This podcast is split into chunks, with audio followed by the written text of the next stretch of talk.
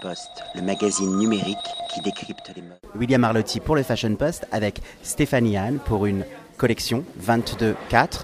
On continue l'interview en anglais. Stéphanie Anne, it's a pleasure to meet you again this season in Paris. Nice to see you again. I realize that all are the DNA and your codes, the way that you make a sculpture of the clothes still present in your collection. In fact, you never follow trends, you follow what you believe. But this season, the mood and the inspiration came from Oscar Wilde and moreover Dorian Gray.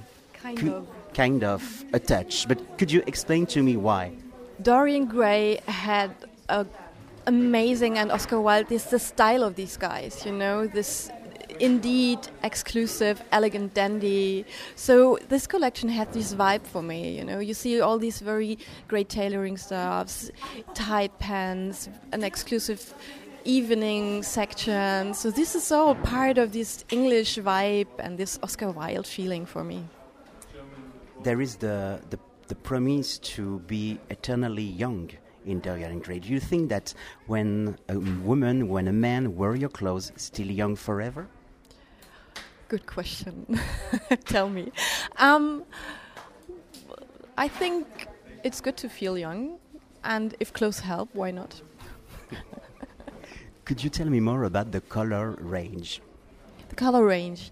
Um, you have uh, a very nice yellow kind of pumpkin color, which I was very attracted, in a combination with um, a plum color, some navy blues, the classic ones. Uh, then you have some asymmetric azul, plum, navy blue pleats, and uh, yeah, that's it so far. They're light blue, all these classic ones combined with Do you extract the color range from the painted of Dorian Gray?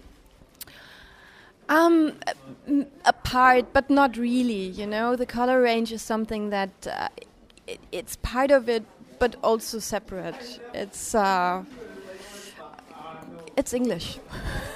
For the show, for the presentation, you collaborate with Gordon, who creates the amazing sound identity of your show. Could you explain to me how was the process, how you met him, how was the collaboration? Because he, he really make a portrait of your clothes with the music. Um, it's he's also based in Düsseldorf, and we know us through, through the electronic music scene because uh, there's a very great electronic music club in Düsseldorf, which is called Salon des Amateurs, and very famous worldwide. And we met there and through friends, and so and then we we both like this electronic kind of music. And he's in the business since years and ages. Used to be a DJ, and uh, then we decided to to create uh, a sound world with the collection, to support the collection, to highlight the collection, to give people the opportunity to travel through the collection within the music. And the show take place in Yo-Yo Club. It was like a total art experimentation. Thank you, Stephanie. You're welcome. Thank you very much. Post, le magazine numérique